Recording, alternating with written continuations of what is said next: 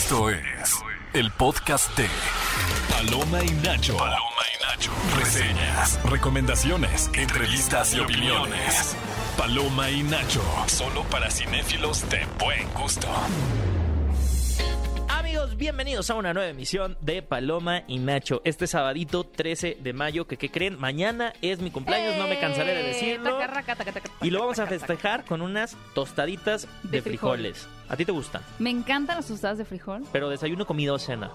Desayuno, comida y cena. ¡Guau! Las tostadas de frijol a cualquier hora. Oye, felicidades anticipadas. Muchas Van a visitar a. Bully en sus redes sociales. ¿Se vale decir cuántos cumples? Sí, claro, cumplo la edad de Jesucristo. Es la mejor edad. 33 Te años. esperan muchos conflictos eh, en esta edad porque es un año, son años de cambio. No, yo, yo, es que yo siempre he dicho que las crisis suceden a la mitad. O sea, me, mi o sea, yo tuve crisis como a los 25. Todo el mundo dice, no, es cuando cumples 30. Y yo, no, no, no, es cuando vas a la mitad que dices, no soy, no estoy ni aquí Ni allá. ni allá. Entonces Como yo creo la que a los sirenita. 35 voy a decir, Entre chale, apenas cumplí 30 hace unos años y ya voy para los 40. Ahí es donde voy a tener mi crisis. Oye, pues háblale a, No, a la sirenita para yo, que te yo soy feliz porque mañana me voy a lanzar al Tecate Emblema y voy a ver a Robbie Williams. Bueno, Y es así voy a festejar mi cumpleaños porque es de mis cantantes favoritos. Que de hecho cabe mencionar, hablando, bienvenidos a Paloma y Nacho. Mi nombre es Héctor Trejo, pero mis amigos me dicen Bully está del otro lado del micrófono, mi queridísima Gaby Mesa. Gaby Mesa, sí, mucha- oye, hablando de cosas mágicas, el tema del día de hoy, para Ajá. que ustedes también nos den sus respuestas. Es por qué Robbie Williams nunca ha estado en una película. Mm, pues porque no quiere. Es como Celine Dion, Ajá. que justo les Este vamos fin a hablar este fin de semana de varias películas que llegan a la sala de Cinépolis, así que no se despeguen. Tenemos Cómo matar a mamá, Amor a primer mensaje, en donde sale Celine Dion, regresa Celine Dion, porque si no saben, Celine Dion ha tenido una enfermedad en la garganta y que le ha imposibilitado cantar, Sí. y de hecho tiene cinco canciones originales para esta película, nuevas, eh, nunca, o sea, regresó a cantar para esta película, me parece fenomenal. También llega Ofrenda al Demonio, Esquina Me Mari. encanta cómo pasaste de Celine Dion, regresa con cinco temas. Y también ofrenda al demonio. Esquina Mari, que El despertar del mal, Otro o sea, dos películas de terror y Mi querido monstruo, una película infantil. Quédense porque vamos a rico de platicar estrenos, de ¿eh? esto. Pero decías de la, del tema del El día. tema del día es si tu vida fuera una película. Amigos, ya sé que todos están yendo a la tragedia, está bien, se permite. Eh, ¿Cuál película sería? Tú ya tienes tu respuesta. se yo vale tengo mi decir Los respuesta. Miserables. No se vale. La mía sería Black Swan. Así, bien Ah. disasociada. Uy, tú bien Aronofsky. Yo en Aronofsky. No sé. Yo creo que. mm, Mira, me. La tuya tendría que ser un musical para empezar. Ay, sí. Fragmentado, No. dice el productor, que tú tienes múltiple personalidad. no, fíjate que si yo tuviera que mi vida fuera una película sería Truman Show, ah, claro. el Truman Show. Por supuesto. Muy Sí. buena elección. Ustedes, si su vida fuera una película, ¿qué película sería? Una que ya exista, ¿no? Y no, no se trata de, me gustaría vivir en el universo de Harry Potter. No, no, no, no. Ay, sí, una película luego- que ustedes digan, esto suena a mi vida. Eh, Frances Ha también me gustaría que fuera mi, mi película. Pero cuen- cuéntenos en redes sociales. bien, bien denso. Con el hashtag Paloma y Nacho para estar viendo sus respuestas.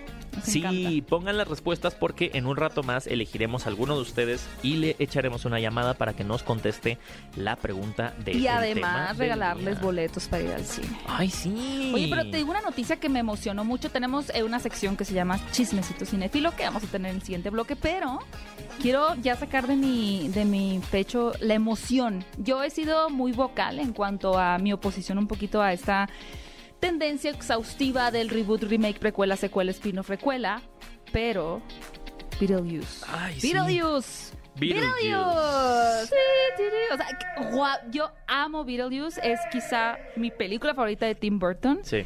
Eh, digo, pues Tim Burton ah, tuvo en esas primeras etapas grandes películas como Edward El Scissorhands. manos de el, tijera ajá, es el joven manos de tijera, Beetlejuice, eh, obviamente también más adelante como Big Fish, ¿no? Hasta- que todavía estaba Willy Wonka. A mí, Eh, híjole. u- ah, o sea, me- y la fábrica de chocolate, Charlie, la Sí, fábrica sí, sí, de es buena. Yo chocolate. es porque soy muy romántica del original. Es que a mí el humor de esa película me Ácido, mata. Me- ácido. es acidísimo. Sí, me gusta mucho Miss Peregrine también, eh, Home of Peculiar Children, pero Beetlejuice me parece una de sus obras maestras de, de este director. Y después de, miren, cuando se estrenó la primera película de Beetlejuice y fue un éxito, ya se empezaba a rumorear una secuela que era Beetlejuice va a Hawái. No, es como Babe el porquito valiente va a Nueva favor, York. O sea, no, como que... Directo a DVD. Eh, eh, sí, directo de DVD, que era como esa tendencia a las películas de que el personaje se fuera a otra. Como ahora Scream que va a Nueva York. Ajá, como el chavo del 8 que se iba a Acapulco. O sea, el episodio de que se va a la, a la playa, así. Así era una tendencia en los 90 de que el personaje se le iba a otro escenario. Eh, pero bueno, siempre se especuló una secuela. Han pasado Sí. los 90, los 2000, 2010. Sí. Pasó como 35 años desde la primera entrega de Beetlejuice, casi 40. Y finalmente se confirma el regreso de Michael Keaton como este exorcista de humanos. si, no, si no lo han visto o no se acuerdan, pues él era un fantasma que exorcizaba Sí. humanos. Winona Ryder como Sí. Lidia y Jenna Ortega, a quien pues, se Sí. popularizó mucho por el personaje de Wednesday, regresa Y- y como que- la hija y de que cabe Lidia. mencionar que este proyecto de, de Wednesday, de Merlina, fue dirigido por, Por Tim Tim Burton. Burton. Ahí es donde la conoce. Era obvio. Sí. Cuando hicieron el anuncio dije, da. Entonces lo único que pensé, te lo juro. escrito en las estrellas. En mi cabeza fue como, da, pues sí. Me ¿Quién, emociona quién- mucho. quién más es la nueva mm, chica rara de Hollywood? Jenna, Jenna Ortega. Ortega. Sí, porque la chica rara han sido, creo que Cristina Ricci, que era Ajá. también como Merlina. Ajá, Winona Ryder. ajá.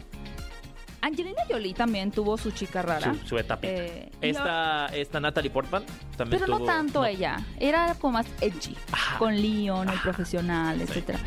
Eh, Jenna Ortega es la nueva Ortega. chica. No van a poner a chica emo. No, Mia mi- Goth ya se rebasa 15. O sea, Mia se más bien, más bien saco a Michael Keaton y pongo a Mia Es- Goth eso como es energía. Sí. Aparte, Michael Keaton, ¿qué onda con ese señor? Ha hecho su comba, pero con todo. Qué de buen Flash. actor de Flash como Batman. Me encanta que Michael Keaton dijo en un punto de su carrera, ah, es que de Batman me encasillo. ¿Sabes qué voy a hacer Birdman? Iba a hacer una crítica a las películas de superhéroes. Y después dijo, ¿saben qué? Sí, soy Batman y Sí, que soy Batman. es como ya darte un abrazo y reconciliarte con tu pasado y decir, pues sí soy. Ahí es cuando uno va a terapia y dice, no hice nada malo. Michael Keaton fue a terapia Sí. y nos va a bendecir con su Y su aparición terapeuta en le dijo, tienes que ser amoroso contigo y con tu pasado. Abraza tu oscuridad, tu murciélago. Me encanta a mí, la verdad. Soy fan de Michael Keaton. Quizá es uno de mis actores favoritos. Y acabo de reconocer que Alec Baldwin estaba en la Beatles original. Sí, con Gina Davis. ¡Qué fuerte! Ellos eran la pareja que se muere. Sí. Eh, por- si no se acuerdan de videos, comienza con la muerte de una pareja, Gina Davis y, y Alec Baldwin. Y de pronto, pues regresan normal a su casa cuando descubren que pues, se, se cayeron murieron. de un puente. Entonces tienen que hacer contacto con Beetlejuice para que saquen a los humanos de su caso oficial. revisiten Beetlejuice, Sí, véanla con los ojos de Loy y dense cuenta de la capacidad artística a nivel de efectos, efectos. prácticos que tiene esa película. Que yo no sé por qué Tim Burton se fue por el camino del mal, si era un, un artesano en efectos prácticos y supo resolver una lombriz gigante en un desierto con, con maquetas, etcétera, Sí. y luego conoció los efectos a computadora y dijo. Y Alicia en el País de las Maravillas. Alicia en el País de las Maravillas, y bueno, de pronto está Willy Wonka y, y se- y se fue por la tangente. Ajá. Pero siento que ya está también llegando un balance. Sí, Espero. espero, Espero que espero. Beetlejuice no sea un festival de efectos CGI. Porque creo que verdaderamente Hollywood en el hoy sí está reconsiderando los efectos prácticos.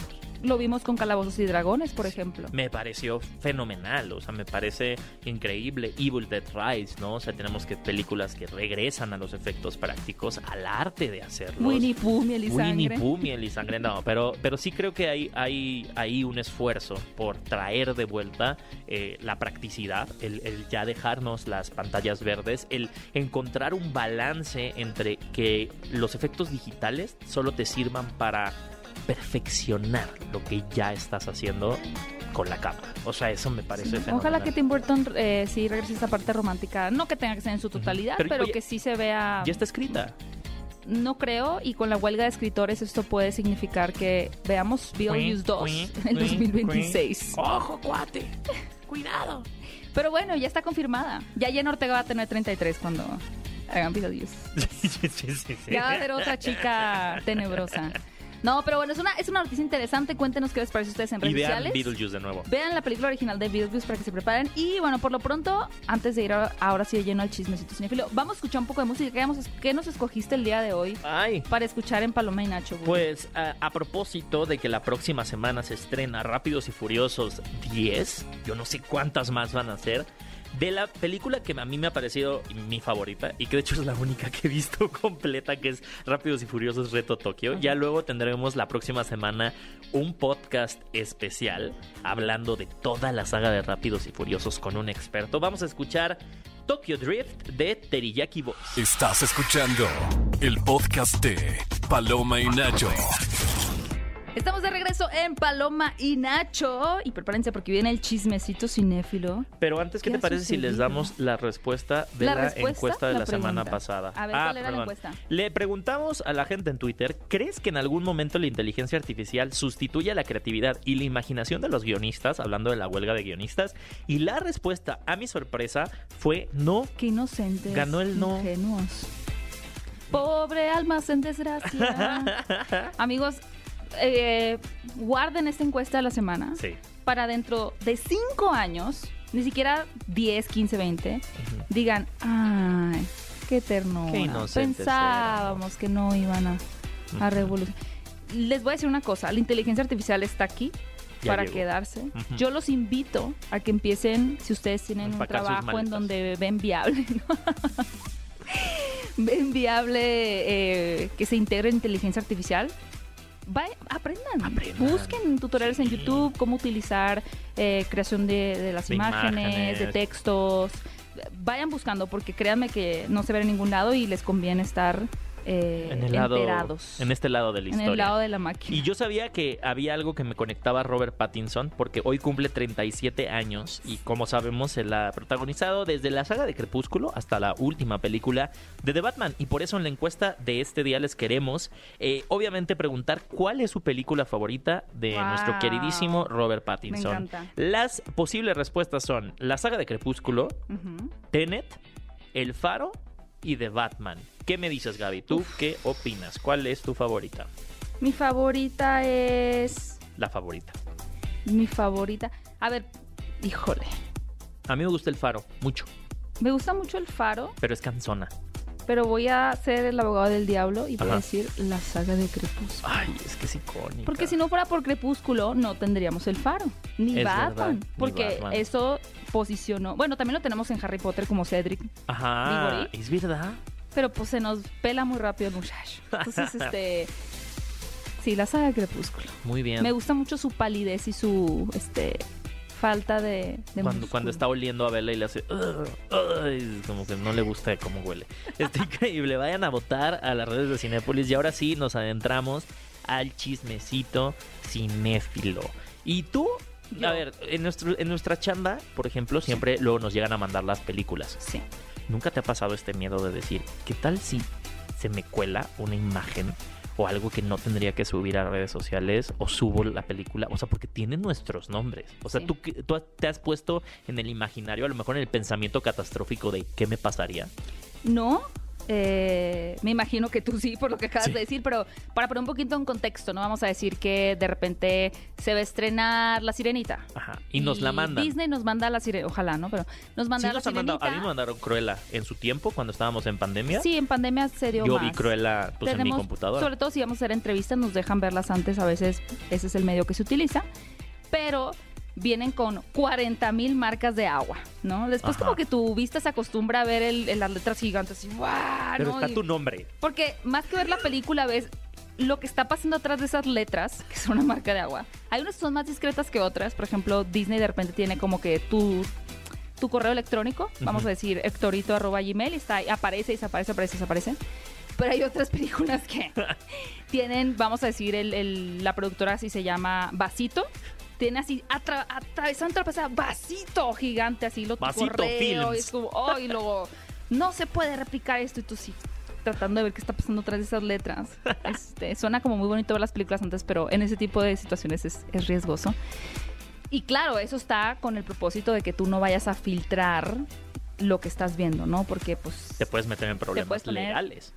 graves problemas. Pues, ¿qué crees? Eso le pasó a un usuario llamado Kaiju Cooper que decidió filtrar una versión del tráiler de la película Five Nights at Freddy's que prepara Bloomhouse. Y la persona en ese tiempo pues no lo podía subir porque firmó un acuerdo de confidencialidad, Ajá. que es lo que nosotros firmamos cuando vemos una película. Y pues no borró la marca de agua y Bloomhouse supo pues que había sido él que había subido el tráiler. Nada listo, ¿eh? Eh, adivinen por cuánto. Yo la vi bajita la mano, ¿eh? De hecho, creo que fueron muy amables con él. ¿Cuánto dinero le están poniendo? 1.250 dólares. Que serían como unos 20, 30 mil pesos. Nada. Nada por los daños que podría cobrar por... Pues imagínate tener un estreno tan esperado, no sé, como Barbie. Y que alguien que le mandan el tráiler antes de que hubiera salido dice, ah, pues lo subo. No, eso hubiera sido una demanda de ¿Sabes millones. qué tráiler vi yo antes de que saliera el de Matrix Sí. Resurrecciones? Wow, qué chido. Y No me lo mandó, no, ¿eh? Y Quizá no no, me lo mandó esto, Gaby. pero tienes como cuatro visitas. Puedes verlo solo cuatro veces y Ah, ya sí. no puedes verlo más. A las películas también, a mí me pero ha hay, medio un hack ahí para. Sí, yo sí, hice el hack ¿Y tú? y lo vi a Yo una y otra y otra y otra. Yo creo que sí lo vi como unas 40 veces. Pues bueno, a ver, bajita la mano. Nintendo hace unas semanas eh, demandó a un, a un usuario por uso ilegal de contenidos suyos. Adivina por cuánto. Híjole. Por Millones. 10 millones de dólares. Esta persona, no, creo que 100 millones de dólares. Esta persona, literal, a- hasta que se muera, le va a deber dinero a Nintendo. Ay, qué feo. Que lo perdone. ¿Y sabes cómo se llama? Bowser. No, eh, no es broma, se llama Bowser. La persona se llama ¿Qué? Bowser. Me estás troleando. No, no te estoy troleando, se llama Bowser. ¿Y qué hizo? Eh, filtró unos igual, o sea, utilizó contenido de juegos que no tenía para, o sea, fue un tema. Ay, pobrecito Bowser. Pobre Bowser. Le debe para toda la vida a. Nintendo dinero. Dinero, dinero. Por eso te digo, 1250 dólares. No, Podrá la audiencia 1250 escucharlo son muy... un zape. Es nada, es, un Es- regañito. Ándale, Chema, es un chanclazo, ¿no? Es Ajá. como. Pero bueno, Chanclazos más fuertes los que está recibiendo Jonathan Mayers, No, a ya. quien hemos visto en la última película de Creed, quien sabemos que iba a ser el villano principal que ahora de están Marvel. diciendo de Kang. que ni actuaba tan bien. Claro, Claro que, actúa bien. bien. O sea, Kang, la verdad es que su aparición en Ant-Man era lo mejor. O sea, y lo mejor superlativamente hablando. Sabemos que la película no es la mejor. Pero no solo es como que, ah, pues se rescata la actuación de. No, no, no, no, no. Tremenda actuación que tenía Jonathan Mayers y ahora, pues ya sale. Digo, entiendo que las personas están poniendo su contra. Pero tampoco quieran deslavar la opinión que ya todos estábamos en un Ajá. anime diciendo que era un gran actor, porque el tipo es un gran Todos actor. decían, a ver, el, el final de Loki, cuando lo conocimos, yo dije, qué barbaridad. Y Este hombre va a ser bestial. En Creed eh, también hace en Creed 3 con Creed Trash. Creed Trash. Creed Trash. hace un gran trabajo con Michael B. Jordan. Pero bueno, eh, oficialmente un juez ya negó la petición del equipo de Jonathan Mayers para retirarle los cargos. O sea, ellos habían pedido que le retiraran los cargos que tenía y el juez lo negó. Esto a causa de violencia doméstica, es de lo que se le está culpando, por lo cual él va a tener que presentarse a juicio y seguir su proceso. Ahora, si es encontrado culpable, que es lo más probable que sea encontrado culpable, va a tener que enfrentar o 12 meses en prisión, o sea, un año en prisión, o tres años de libertad condicional, que claro, es lo más viable, pero estamos hablando de entrada, tres años Ya no puedes filmar. sin trabajar. Ajá. Y de eso después a ganarte la confianza del estudio y demostrar que ya... Ay, pero mira, Marvel le pone una pantallita atrás en su casita, lo filma y ya ahí no, como ¿tú crees que con Marvel va a efectos querer seguir especiales, trabajando así con lo Jonathan. Mayers? Claro que no. Le van a hacer un Claro deepfake. que no. Además, déjenme les digo que, bueno, Variety reportó que más mujeres, que todavía no hay una información concreta de cuántas más personas se han sumado a la Wow. demanda, pero pues, o sea, Pero esto, también es, de esto es de un caso. Pero es de celebrarse también que ahora realmente, pues estas mujeres que, y a pesar de los movimientos que hemos tenido, como del Me Too, en donde Sí. se, se incita cada vez más estos espacios de confianza, no en todos lados, ¿verdad? Porque hay muchas cosas alrededor, pero de que levanten la voz, que se han Sí. sido víctimas, eh, creo que es de celebrarse el que muchas mujeres, a raíz de pues de una tragedia como esta que tuvo que sufrir la pareja Jonathan Mayers, si es que sí es como se dice, pues también ellas puedan eh, ser vulnerables y con todo lo que implica decir, yo también fui víctima de, de esta persona, ¿no? Vamos a ver qué pasa. Digo, Porque- todavía no hay nada oficial. Además, imagínate la dinámica de poder, ¿no? Eh, tuvi- sufriste violencia por, Ajá. por este hombre, a lo mejor antes de que tuviera su estallido mediático. Claro. Y de la nada traes esto atorado de decir, madres, o sea, nunca lo pude eh, decir, nunca lo pude. Y en eso empiezas a ver que él va para arriba. Y dices, ahora es más intocable, ¿no? O sea, ahora menos puedo alzar la voz. Claro. Qué fuerte. Si no podías cuando no, no estaba Y es una dinámica ese- de poder que luego no se entiende mucho en los casos de, de abuso y de, y de violencia hacia las mujeres, que las dinámicas de poder influyen mucho. Te hablamos a ti, Lidia Tar. si nos estás escuchando. Oigan, pues ya se nos acabó el tiempo, pero cuéntenos si ya vieron el tráiler de Megalodón 2. Qué, espectáculo, de veras. ¿eh? ¿Qué- Yo qué- amo qué- la onda. ¿Sabes? Cuando fue la pandemia yo dije, ¿será que alguna vez regresen estas películas absurdas por las que la gente iba al cine para ver un tiburón gigante? Y sí, amigos, afortunadamente yo puedo decir que Gracias. ya estamos de regreso en ese momento en el que en el cine podemos ver historias como Megalodon. ¿Sabes qué me 2. gusta también de? Que no criminaliza a los tiburones. Todos sabemos que después de la saga de tiburón Ajá. de Steven Spielberg hubo toda un tema de que la De gente caza de tiburones. cazaba tiburón, tiburones pensando que eran peligrosos y en realidad no. O sea, hay muy pocos casos reportados de tiburones atacando personas. Esto juega con un imaginario, con una especie que ya no existe y que dice, ah, un megalodón. Claro que lo veo en las playas comiéndose gente increíble. Pero sí me da miedo de todas maneras. ¡Ay, chi! Sí me inculca un poco. ¡Ay, chi! Estás escuchando el podcast de Paloma y Nacho. De la pantalla grande a tu radio. La entrevista en Paloma y Nacho. Amigos, estamos de vuelta en Paloma y Nacho en este sábado 13 de mayo. No me cansaré de decirlo, mañana es mi cumpleaños, así que espero que me pongan sus felicitaciones en Twitter. Sí.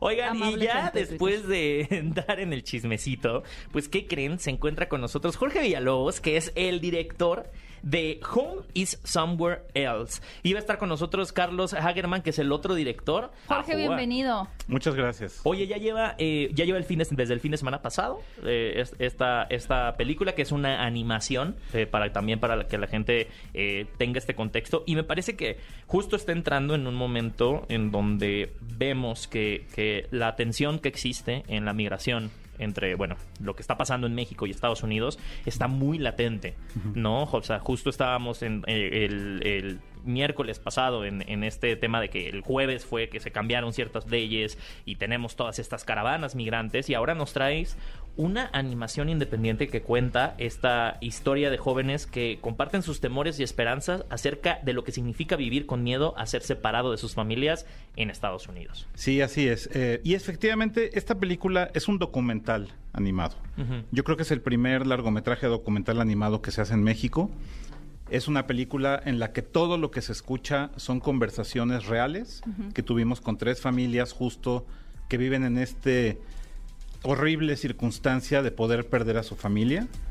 Y, y todo lo que se ve es animado. Entonces hicimos esta mezcla de dos cosas que aparentemente podrían ser opuestas, el documental que es lo inmediato, lo que tienes en ese momento, y la animación que es la planeación meticulosa, pero sorprendentemente a la hora de unirlos se crea un discurso muy poderoso y sobre todo muy emocional sobre lo que están viviendo estas familias. No, no es una película que hable de datos, de estadísticas, del contexto social, es más bien entrar a la vida de tres familias que nos cuenten qué se siente estar en esta circunstancia que las atraviesa y que las llena de, de mucha angustia y mucho miedo. ¿De dónde surge la historia y cómo llegas con estas eh, tres historias en particular? ¿Cómo te acercas a ellas?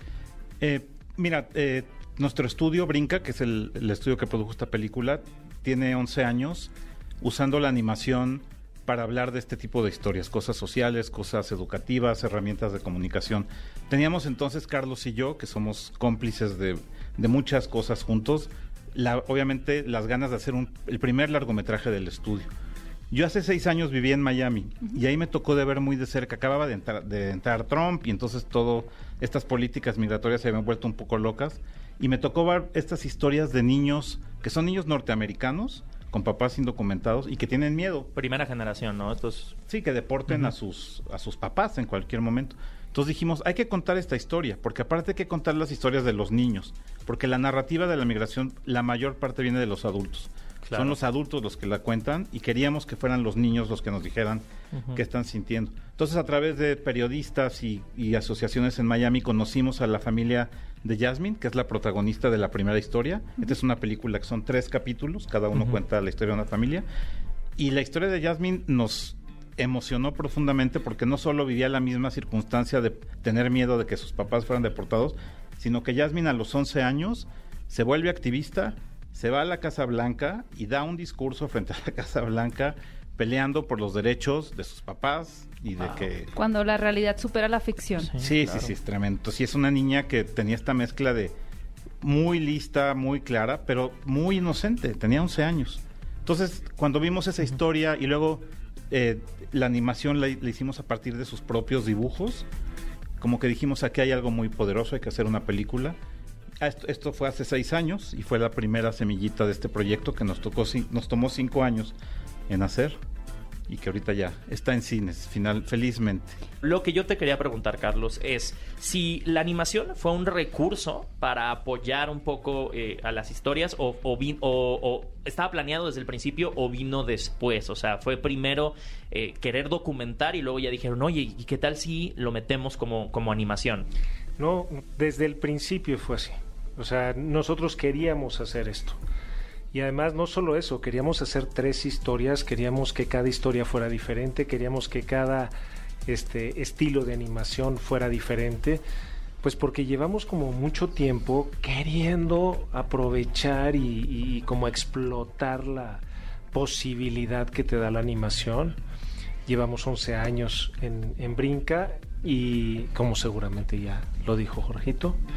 Y este y la verdad es que como que te dan la oportunidad y pues hay que tomarla. Es lo que yo digo, pues.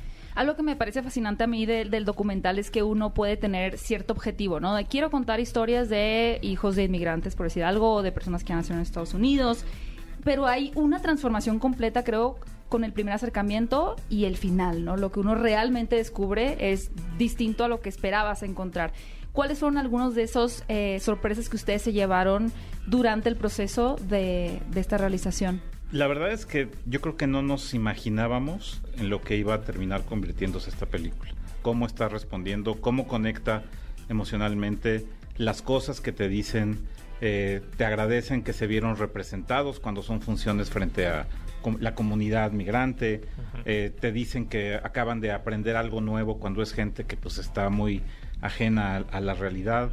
Y como eso tenemos, bueno, muchísimas historias, entonces la verdad es que es una película que creo que sigue creciendo, que eso es lo que es muy bonito, que creo que se está alimentando mucho de toda esta energía que la gente cuando la ve dice, wow, y entonces espero que este boca a boca siga creciendo y que esta película pues llegue a muchísima gente, que para eso la, la hicimos y para eso hace todo el mundo las películas, ¿no? Para que la Para vea. que las vean.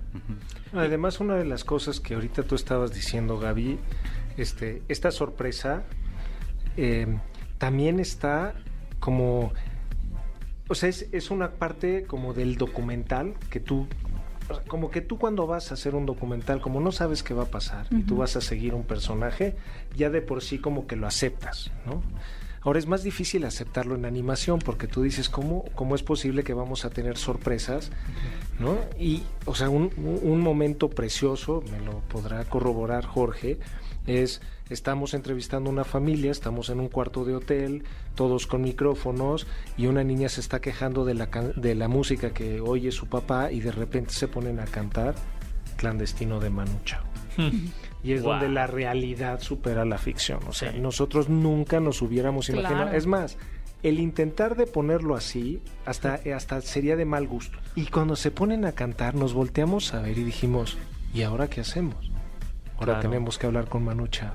¿Y se habló con Manu Chao? Sí, hablamos con Manu Ah, Chao. Entonces, Claro. nada más con el, el storyboard, con, un- con la música que le llamamos animatic, que es un proceso anterior, se le mandó y él entendió lo que estábamos haciendo y gracias a eso pudimos incluir la canción en la película y no solo la incluimos, sino que además hicimos un, pique- un pequeño número musical. Ay, qué padre. Me parece muy valiosa película y sobre todo admirable que sea un trabajo en animación. Claro. Porque creo que... Y el pues, póster está bellísimo. Está ¿eh? muy bonito y creo que el camino sencillo hubiese sido, pues, y sencillo muy entre comillas, ¿no? porque el documental, la película ya es un reto y todavía llevarlo a animación es un triple reto. Me imagino que, que siempre detrás de algo con tanto corazón, pues viene de, de una necesidad muy grande de contar una historia. Entonces los, los felicitamos Claro. e invitamos a, a las personas a que no se pierdan Home y Somewhere Else, eh, dirigida por Carlos Hagerman y Jorge Villalobos, que estuvieron aquí con nosotros. ¿Hay alguna manera que puedan seguirnos en redes sociales para que puedan darle seguimiento a, al Sí, tema? sí, sí, por supuesto. En Instagram tenemos la página, es tal cual Home y Somewhere Else, todo, Todo junto. Ajá. Está el, igual en Instagram Brinca Taller, que es nuestro estudio, y Artegios, que es la distribuidora. Cualquiera de esos tres canales estamos posteando diario procesos, eh, mucho de, la, de todas las reseñas y todo lo que se está hablando de la película, las fechas, las sedes. Entonces, si se meten ahí van a estar muy al tanto y no van a tener ningún pretexto para no ir a verla este fin de semana, que es crucial. Y no se esperen, pa- no- Excelente. porque al final ver la animación en pantalla grande es algo completamente enriquecedor. Muchísimas gracias por estar acá. Estás escuchando el podcast de Paloma y Nacho. Lo más reciente del cine. Paloma y Nacho. Amigos, estamos de regreso en Paloma y Nacho y ahora sí ha llegado el momento de contarles qué películas llegan a las salas de Cinépolis. Y fíjense que hay opciones muy variadas, pero este fin de semana nos están consintiendo con el terror. Ya sabemos que todavía sigue en cartelera eh, Guardianes de la Galaxia Volumen 3. Si no la han visto, lleven sus Kleenex. Qué bonito, qué precioso. También tu- la próxima semana tenemos Rápidos y Furiosos, pero este fin de semana la verdad es que la propuesta está buena y empezamos con una película mexicana llamada Cómo matar a mamá. Y eso es un título bastante interesante, ¿no? Fuerte. Trata acerca de estas mujeres que, aparte, estas actrices me parecen fenomenales, que es eh, Diana Bobbio, Ana Valeria Becerrín y Jimena Sariñana, que tienen que idear en conjunto un plan para terminar con la vida de su mamá. Y por una razón que no es una razón Pero no es maquiavélica. mujeres asesinas. Ajá, no es ¿eh? mujeres ver, eh, asesinas. La mamá es interpretada por Blanca Guerra. Y básicamente ella es diagnosticada con una enfermedad que muy pronto va a hacer que empiece a perder la memoria, que bueno, en su sentir pues ya no va a ser ella misma, ¿no? Por lo cual le pide a sus hijas que le ayuden a, terminar con su vida, a morir. Y, y que me gusta que ponga en la mesa El término de la muerte asistida. Un Sí. término que ha sido tan polémico que apenas se han tenido, bueno, el, el año pasado apenas tuvimos el caso en enero de una mujer colombiana que ganó un juicio, la primera mujer colombiana en eh, ganar su muerte asistida. Ok. Ella decidió esperarse a la Navidad y esperar el Año Nuevo eh, y creo que fue como el 25 de enero que ella decidió terminar con su vida voluntariamente y fue un caso muy mediático, ¿no? Dio mucho de qué hablar y me encanta que estos temas se pongan en la mesa y que podamos ir a ver una historia y empatizar. Empatizar con estas historias, con estas historias de enfermedades terminales y también poder decir, ¿por qué no? ¿Por qué no podríamos nosotros tener la decisión de acabar con nuestra vida de una manera ética? Sí, la verdad es que sí tiene ese planteamiento súper interesante y hay una película, no, no estoy segura si es una adaptación, pero es interpretada por Julianne Moore. Ajá. ¿Quién más sale en esta película? De momento Ya me habías contado. Sí, es. Ya me habías que, contado básicamente es la, película. es la misma es la misma premisa. No, no, ya- no es Julianne Moore, estoy confundiendo con Steve Alice. Bueno, el punto es que eh, reúne eh, a la familia. Kate Winslet sale en la película. Sale, mm, pues, varios actores conocidos, ¿no? Pero reúne a la familia también para decirles que va a terminar con su vida. Aquí es la última Navidad que quiere pasarla con todos. Entonces, en esta película mexicana, eh, Cómo matar a mamá, antes de, de que se tome la decisión de cómo se va a realizar esta muerte asistida, pues ellas van a emprender un viaje con su madre, con quien no han tenido una muy buena relación, y están buscando como pues tener ese último momen- momento con ella, ¿no? Y Como reconocerla Ajá. y entenderla. Entonces, esta es una opción bien interesante. Qué padre que se una película mexicana toque ese tema. Exactamente, que ustedes pueden ver eh, ya en la cartelera de Cinepolis. También llega esta película que, si a ustedes les gustan las comedias románticas, esta es la comedia romántica. esta. Ya tuve oportunidad de ver Amor a primer mensaje. Este es un remake de una película europea eh, que justo toma ciertas libertades creativas en donde vamos a conocer a esta mujer eh, que primero que nada es esta mujer que vemos como unos años atrás eh, es testiga de la, de la muerte de su novio frente a ella, ¿no? Y queda de verdad muy, pues, muy Marcada, afectada, muy marcada y le ha costado continuar con su vida. ¿No? Entonces ella está intentando salir en nuevas citas. De hecho, ahí tenemos Priyanka. Chopra y de hecho tenemos un cameo de este Nick Jonas en una de esas citas. Ah, mira. Porque la filmaron en pandemia. Entonces, eh, Nick Jonas se sumó al elenco, pues porque estaba en, en no aislamiento con hacer, ella, ¿no? ¿no? tenía nada que ¿Quieres hacer. aparecer? Pues sí. Y es muy chistoso también porque ella en esta, en esta búsqueda de encontrar esta conciliación con, con la muerte de su novio, eh, le empieza a mandar mensajes a su antiguo número celular. Pero resulta que este número ya le pertenece a otra persona que se llama Rob Burns. Y Rob Burns es un eh, trabaja en un periódico y justo está en este eh, búsqueda de entrevistar a Celine Dion y hacer un artículo de ella, o sea, de su carrera, de todo lo que ha hecho, bla, bla, bla. Y cuando empieza a recibir estos mensajes, pues él empieza como a, no a contestar, pero medio a seguir el juego, o sea, como a... Él, ella está como, él está como consciente De que no es para él. de que no es para él, pero nunca aclara que no. Y entonces cuando conoce por azares de la vida a Rey, pues digamos que él empieza a utilizar esta información un poco a su favor. Y quien va a terminar siendo el cupido de esta historia, o quien va a terminar aconsejando a este Rob de qué hacer, es la mismísima Celine Dion. Guau. Es la rom-com que ustedes no se pueden perder. Me encantó. O sea, de verdad es, es para ir el fin de semana con la pareja o con los papás. O solo. sea, Ay, es- me gusta ir sola Sí, también ir solos al cine. Está muy chida. Viva la, soledad. Oigan, y si quieren disfrutar una película de terror también acompañados en soledad, Ofrenda al Demonio es una opción para ustedes, eh, donde tenemos a esta... bueno, nos vamos a introducir al mundo de la comunidad judía ortodoxa. Qué bueno, por fin, una película que no es horror. Decimos siempre horror Cristiano, religioso. Ajá, que no es horror católico o Exacto. horror cristiano. Esto es horror judío. Me encanta. Horror judío. eh, imaginemos que este personaje dirige una morgue, la morgue de la comunidad, y está esta morgue nada más y nada menos que en el mismo sótano de su casa. Ya, ya, ya empezamos mal, pero Ay, estas pero cosas eso se acostumbra existen. mucho en Estados Unidos. Y estas cosas existen. Y obviamente eh, lo que de- detona todo es recibir un cuerpo que, pues el cuerpo no venía nada más con carne y hueso, ¿no? Venía con, El espíritu pues que, que su demonio extra. Entonces, sí, a mí me encanta también que, que ahora no sea como el padre eh, o esta, la monja, ¿no? Sino que pues es una comunidad judía. Ujú. Esta película eh, ya la pueden encontrar en Cinépolis, también se llama Ofrenda al Demonio. Y tenemos otra recomendación de terror. Uy, llega es Esquinamaring. Esquinamaring, el despertar del mal. Eh, de los trailers, eh, lo único que conocemos de esta película es que es una especie de fan footage. eh, para tropicalizar un poco, es como de material encontrado. Como si en realidad hubiéramos encontrado Como un VHS, como la bruja de Blair. Y habla acerca de estos niños que un día se despiertan a mitad de la noche y descubren que su papá no está, pero además todas las ventanas y puertas de su casa desaparecieron. Ya de ahí dices. Dios mío, qué claustrofobia. Esto es como una pesadilla. Me recuerda mucho como a Silent Hill, ¿no? De los videojuegos, como estas premisas. Y de verdad, la estética es como de un video de los 80 encontrado. Está muy interesante. El diseño sonoro se ve que está buenísimo. El tráiler de esta película es de las cosas más espeluznantes que he visto. La verdad es que lo quité la mitad porque me estaba mal vibrando mucho. No puedo imaginar la película como está. Pero bueno, si quieren ver la historia de estos dos niños que no saben qué pasó con sus padres es terror y la casa los experimental. ¿eh? enjaula, De una vez les vamos diciendo. sí. vean Esquina Maring eh, en salas de Cinépolis. Y si quieren algo ya más tranquilo, ¡Ay, para los niños! mi querido monstruo. Ajá.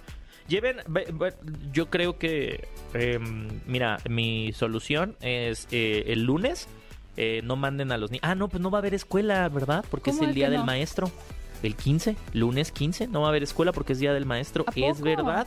Entonces pueden ir a ver y llevar a los niños dos días. El domingo, el sábado, domingo y el lunes. Ah, bueno, es que tú te lo manejas porque sabes porque es tu cumpleaños un día Ah, antes. claro. Sabes que al otro día es el día del maestro. maestro. Ajá, pueden llevarlos a ver Mi querido monstruo. ¿De qué se trata? Es de este médico que eh, trabaja, bueno, todos son como animales fantásticos, ¿no? Es un, es un sabio médico eh, llamado Baise que vive en una isla que se encuentra sitiada, situada en un ter- el reino fantástico, ¿no? Y él está tratando de realizar este nuevo hechizo porque es esta como medicina con hechizos, la riega y lo corren. Y a partir de él, de su exilio, él va a empezar a aprender a hacer las cosas bien y va a buscar que le den una segunda oportunidad Ay. como el médico, como recuperar su honor. Pero está muy linda, Qué de bonito. verdad. Sí, creo que, que esa, ese tipo de narrativa para, para que los niños y la familia puedan entender este tema de las segundas oportunidades, ¿no? Y que el que en un quizá en una meta que tenías no se logró cumplir, no es el final. Y que fallar no está mal. Ah, Exactamente, al contrario, es que aprendí de esto Ajá. y puedo cambiar. Y si vuelvo a fallar, que aprendí de este segundo fallo y así seguir. ¿Sabes ¿no? quién ya la vio? Kika, de Konichiwa, que está con nosotros siempre co- hablando de anime. Y me dijo que está, que está bonita, que le gustó mucho. Ahí lo tienen, cinéfilos, todas estas opciones para ir a Cinépolis, la que ustedes escojan. Y también les recordamos que están a partir de, o sea, ya, desde el 11 de mayo se activó la preventa para La Sirenita. La, la, la, la, la, la, la. No se quieren quedar sin ver La Sirenita con Hailey Bailey, Javier, Javier Bardem, Melissa McCarthy, Aquafina, Que lo, que lo que sí voy a decir es dirigida por Rob Marshall. Sí. Y como antecedente, Rob Marshall dirigió Chicago. Ujú. Brillante. O sea, para mí Chicago es de las mejores películas musicales que existe. Y creo verdaderamente que si hay alguien que sabe hacer montajes musicales, es este hombre. Ustedes pueden obtener sus boletos a partir de, de ya. Y también eh, para Rápidos y Furiosos 10. Así que si quieren eh, no entrar a la aplicación de Cinépolis ni ir a la taquilla que les digan, no, ¿qué creen, joven? Que ya no hay boleto. Pues de una vez a comprar los que está la preventa activa para estas dos películas. Y va a haber muchas salas, pero lo que Ah, no quieren sí. que también les pase es que les toque un mal lugar o un lugar que no quieren, así que por eso vale la pena apartar sus boletos. Exactamente. Estás escuchando el podcast de Paloma y Nacho. Y estamos de vuelta en Paloma y Nacho. Oye, eh, ¿sigues mande. manteniendo después de este programa Sí. que tu, la película de tu vida es la que dijiste? Lo mantengo. Ajá. Yo también, Black Swan. sí. Ah, ¿De verdad? Ay, no, qué tóxica.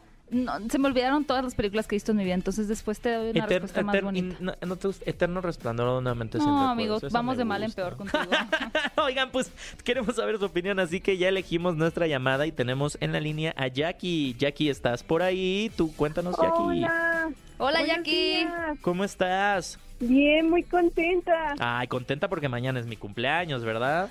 Claro que sí. Eh, Híjole, la comprometiste. No te estás comprometida, Jackie, ¿eh?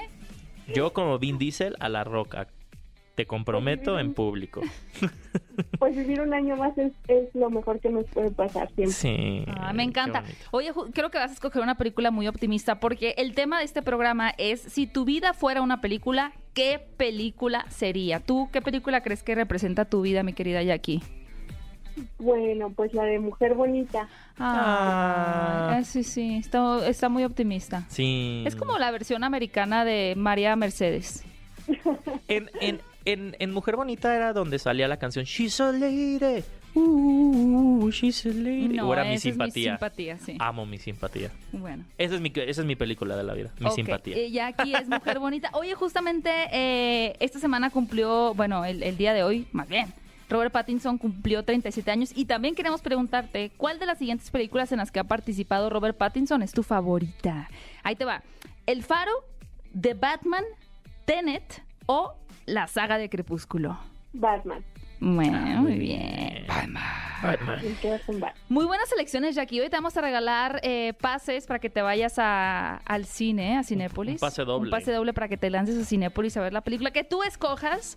Eh, espero que sea una película divertida porque tienes una energía De bien miedo, bonita, Jackie. de miedo, ve a ver una película de miedo. una de Jackie. miedo para que ¿Cuáles son tus películas favoritas? Pues fíjense que me gusta de romance. Soy, soy Team Nacho. Pues, ¿qué crees? Ya llega Amor a primer mensaje, donde Es vamos a ver a Priyanka Chopra, la esposa también de Nick Jonas. Vamos a ver a Nick Jonas ahí y también vamos a ver a Celine Dion. Así que esa es la rom-com, la comedia romántica de este fin de semana. Justamente es la que pensaba ver. Excelente. Jackie, muchas gracias por llamarnos. Gracias por ser parte de esta comunidad de Paloma y Nacho. Te mandamos un abrazo y que disfrutes mucho tus boletos para irte a Cinépolis.